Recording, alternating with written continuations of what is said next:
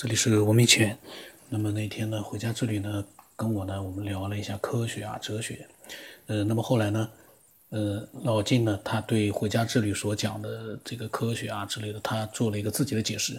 呃，翻译，等于说是把回家之旅所讲的内容，他重新用他的理解呢，再叙述了一遍。因为呢，他可能看到我在讲，嗯，我对这个科学，如果说，呃，片面的从一个这个爱好者的角度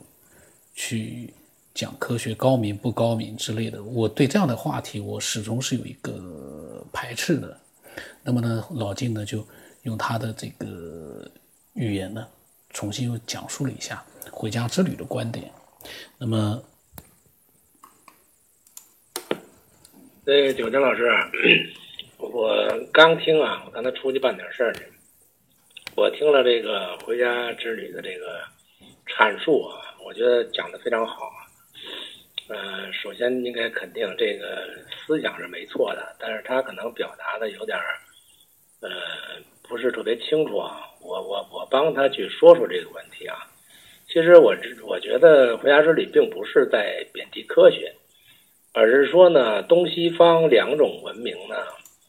呃，它的出发点不同，就是。呃，东方东方的这种文化，包括呃佛儒释道啊，这这些东方文化，它是去阐述一个事情的本质，或者说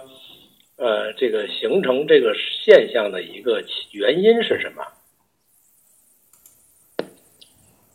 它是一个整体观啊，这个没有错误，就是一元论的东西没有错误。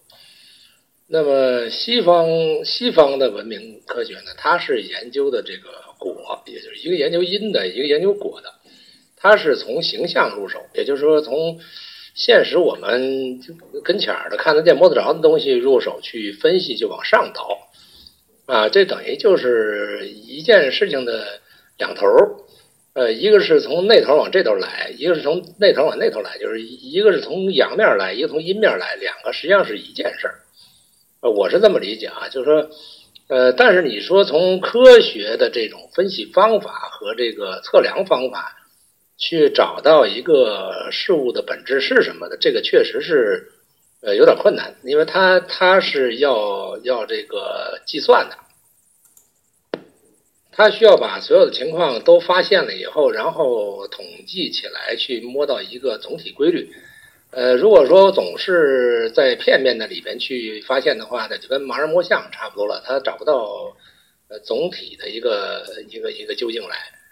说这个方法呢没有什么问题，但是就可能就是说这个方法呢可能就是离这个呃中心呢可能比较遥远，或者说你你你你手段太片面了，就是不可能发现那么多。呃，那么多那么具体的东西去去排列组合，去去逻辑去去分析来啊，他只是说的这个东西可能比较比较慢啊，或者说嗯嗯这个呃不是很全面啊。但是说回来了，你比如说是过去几千年前，这个呃佛家道家都在讲一元论。呃，这个一元论如果没有眼前看得见、摸得着的作为佐证和这个启迪的话，有多少人能够悟得到和看得见呢？对吧？呃，就像说我们去今天去脑洞大开去理解佛说了什么，理解这个老子说了什么，他们认知的一元的世界、宇宙是什么观念，他也是在科学发现了很多的这个理论之后或现象之后。我们可以拿来做对比、做对应，啊，就是哦，这个这个是不是正是佛所说的这么一个状态？那个，呃呃，这个是老子说的这么一个状态，就是说，它哲学跟科学实际上呢并不矛盾，它是统一体。呃，两边都在发展的时候，实际上是有助于帮助我们这些俗人去更好的去理解这个高人的一些。呃，思想和他们的一些观点，啊，有一些参照，就是科学的东西，其实上提给我们提供了很大的一些参照的东西，啊，就是印证的东西。你比如说那时候，呃，佛祖说宇宙就是无数恒河沙量恒河，啊，那这个，那太大了，这这怎么理解？你当时那么说的话，谁能理解得了啊？对吧？那现在发现太空呢，确实是这样的。那你一对应，那这那那那那佛祖没说错呀，对吧？然后又说这个水里头有八万四千虫，然后你喝水的时候得拿那个呃纱布毛巾得滤，否则你就把那个虫子都吃进去了。那当时那些听众们，他眼睛他不可能看见水里有虫子，对吧？又没有其他设备说知道那个水里有虫子，他看不清楚。那那细菌什么的他不知道。那现在科学家发现显微镜发现有细菌、各种病毒这种在水里头不不卫生，你需要过滤，你你你需要再吃，这一目了然呀，一对应就知道啊。佛祖说的这意思，那里边有有东西，是吧？咱们得过滤，别把它都喝进去啊。一个是把人家虫子杀了，一个是一个是你自己得病，这这很容易理解了。所以它两边它需要呃。同时发展，它会互相印证，啊，我觉得这个是科学的价值所在，就是它它实际上是两个片面、两个方面的东西，它在往一块聚，这个是有价值的。我觉得科学是有价值。至于这个，呃，像现代的一些产品，科学产品，那个属于附带来的，就跟我们说练功练到一定特异功能的，那是副产品、附加值来的啊。那个，但是那个附加值。你想你你想你要练功，你有神通了，你是不是觉得很方便呀？好多事情都都都，呃，便利多了，对不对？那这个我想看什么，我不用去跑那儿看去，我只要一闭眼我就看见了。那这这不就是神通吗？这不就是附加值吗？你你你跟弄的望远镜差不多，或弄的呃这个电视摄影机差不多呀，对吧？那个科学也是这样，他发现了一些东西以后，它可以替代你去做一些事儿。啊，然后你也得到便利，这个两方面其实都是一致的，我认为。所以我觉得我们去考虑这个问题的是，就是哲学也好，这个神学也好，科学也好，它其实上也是一元的。也，也就是说，从因还是从果的两个方面来讲，它是一件事儿，就是科学跟哲学是一件事儿。啊，只是不同两个方面。那我们不能够认知哲学和科学之间去给它形成一种对立观去看，你这就又掉进二元对立了，对吧？又成二元了，就是科学跟哲学之间这个这两个是两条道，然后呃，它呃互相不搭界，然后你你你这个不如那个，那不等于又掉进二元对立观了吗？啊，实际上它俩就应该是两个合二为一去统一来看待，各有各的。长处，那么长处是互补的，这个互补之间会启发人们去发现真正背后的本质，它是互相有参考性的。但是我说我们的众生也好，科学家也好啊，呃，包括我们这些脑洞也好，就是你你你看待这个事情呢，你不能掉入到这个二人对立的观里去看待啊。假如你把这个科学的事情看到说，他你就找不着真相。那你你这个他是找不着真相，但是如果你去这么想就错了，因为他会给你提供一些找着真相的手段和方法，这本身就是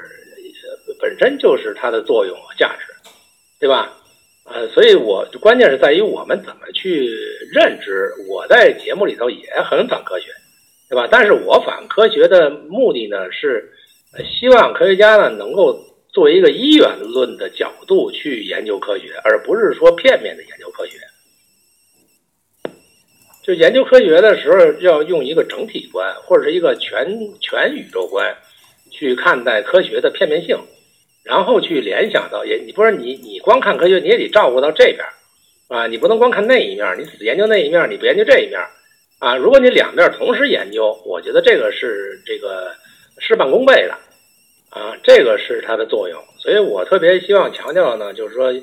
呃，我们现代科学的这个世界引领的这个世界，不能都偏向于科学的一头，我们应该去尊重古人的很多的哲学思想，去融入我们的科学研究当中，去互相借鉴，然后找到一个更切实的一些方法，去发现更多的内幕。我觉得这个是，呃，大方向是是是靠谱的。同时呢，就是我们像研究佛学的人，或者这个呃研究哲学的人，你也得从科学的发现当中去找很多的一些印证和论据，去丰满你的理解力和这个呃这个见识度。也就是说，呃，底底是呃，这个这个叫什么？呃，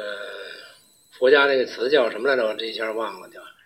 呃正见啊，政治正见，就是你政治正见，如果你悟不到的话，你可能都是一种猜想，这不叫正见啊。正见是不能有失误的，是吧？但是你你你你看不到，你只能是两边参照的去悟。你你如果说光从佛学书上你去读多少遍的佛学书，你很难悟到这个。但是你如果是你看了很多其他的东西，你去印证佛学，这个就很容易了。我们往往有很多学佛的人啊，就是呃，他实际上是一种迷信佛，就跟迷信科学是一样的，就是他还没搞懂佛在说什么，然后也没逐字句的理解这个佛学的这个经典，他在指的是什么东西啊？当然，这个东西确实很难理解啊，但是你必须去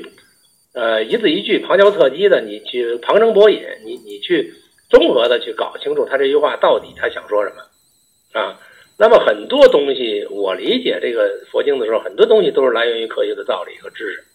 啊，去印证它，发现哦，他原来可能是这么说的这个意思，啊，这样的话，你逐渐懂得他在说什么了，你就很容易去悟道，啊，然后就是说那个禅宗好多说悟了悟了，什么叫悟了呀？悟了就是你听懂了，你理解的意思，你自己有感觉和体验了，你才叫真正悟到了。那从因果论上来讲，这个世界上没有没用的东西，所有的经历和现实都是有它的前因后果的，都是有作用的，都不是白来的，都是有目的的，只是我们是不是能够体验到、理解到、领悟到而已。我我觉得啊，这个实际上科学和哲学不矛盾，它是一件事的两个方面。我们这么去理解，可能就是叫叫。如是观啊，如是观就就就应该是以一的原则来去把它们统筹起来去考虑问题，而不是分别对立去，呃，去互相诋毁。这个实际上是我们自己的呃智慧不够，就导致的这么一个现象啊。我觉得回家之旅啊，他可能想讲的也是我说的这种意思，他并不是真的说。啊，看不起科学、基本科学、蔑视科学的，肯肯定不是这个。因为修行到这种一元的人，他不可能说是，呃，到处对立挑错啊。我我觉得这主要是他可能表达的不够清晰而已啊，是不是？这个回家之旅，我我说的没错吧？老晋呢，他把这个回家之旅，其实呢，他跟回家之旅的想法呢是。可能是有一样，但也不一样。因为老晋他所讲的跟我的想法是一样的，我的想法也是这样的，就是说科学啊，跟佛学啊、神学啊，其实没有什么高下，他们都是互补的，互相印证的。呃，不能去迷信其中的任何一种，你完全的迷信它，那个当然也不行。但是呢，你也不必要说为了表明自己的这个所相信的这个。佛学高，那其他的就低，都是互相印证的。刚才老静讲的那一段非常经典，我觉得呢非常的牛。那我昨天没有听，我今天一边录一边听，我觉得老静把科学、佛学啊、神学之间的关系呢，已经讲述的非常非常清楚了。那以后碰到这样的话题呢，其实听听这一集就真的能明白了。然后我我在讲。我昨天没有听，但是呢，我又在讲我的想法了。我说我们讨论的话题呢是无限的，不过呢，如果对科学稍有贬低呢，就会引发很多的负面情绪，这是没有必要去触碰的。但是呢，我说可以通过真实的案例，去让听众自己产生思考，就可以让他们思考不一样的世界，嗯，会比较好。嗯，那么老金呢，呃。这样一讲，回家之旅很认同，这点是很不容易的。呃，然后老金还跟回家之旅说说，呃，他说回家之旅就是对他的这个表达，可能说以后呢尽量通俗易懂。呃，但是回家之旅他也发表了一个，就是老金啊在讲了这个想法之后，他可能也觉得是很认同的，他也讲了两段，我们听一听吧。嗯，老金说的这个心里有什么样的恐惧，就会清楚什么，心里有什么样的情绪哈，就可能会清楚什么样的东西。在我这里呢，我的教法就是叫做心，我们的心投射了这个世界，就说你看到的世界其实是你心的投射。我会用主了你这句话，我就会用这样的去解释，这样去说。但是我这样说出来，可能很多人还是不明白，这就是问题所在，就是还是我自己的表达能力有问题。啊，对，所以就禁言嘛。对我的时候，我我就你不说话，我就听大家说。但是有的时候，我又是看到他们有的时候呢，啊，好像又又好像有有的时候，嗯，就是有走到岔路上去了，又想告诉人家，哎呀，你这个路好像不对哦，就又老想说，就这样。啊，经理可以跟那个九天说一下，就是可以。可可以听的，他不用录，这这一切他可以不用录，他他可以听的，要不然他心里有一个疙瘩，他心里有一个结解不开，他认为我在贬低科学，没有很尊重科学的，科学就是一种批判精神，啊，批判批判的，它就是不断的被刷新的一个过程，就现在所谓的科学，可能在明天就就成为一个，呃，不是科学的东西了，嗯，就像。呃，地心说啊，等等，一切的东西都不是一直在推陈出新。嗯，那经理帮我，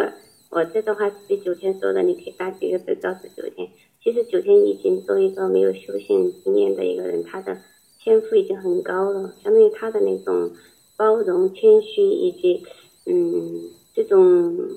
就是能够接纳，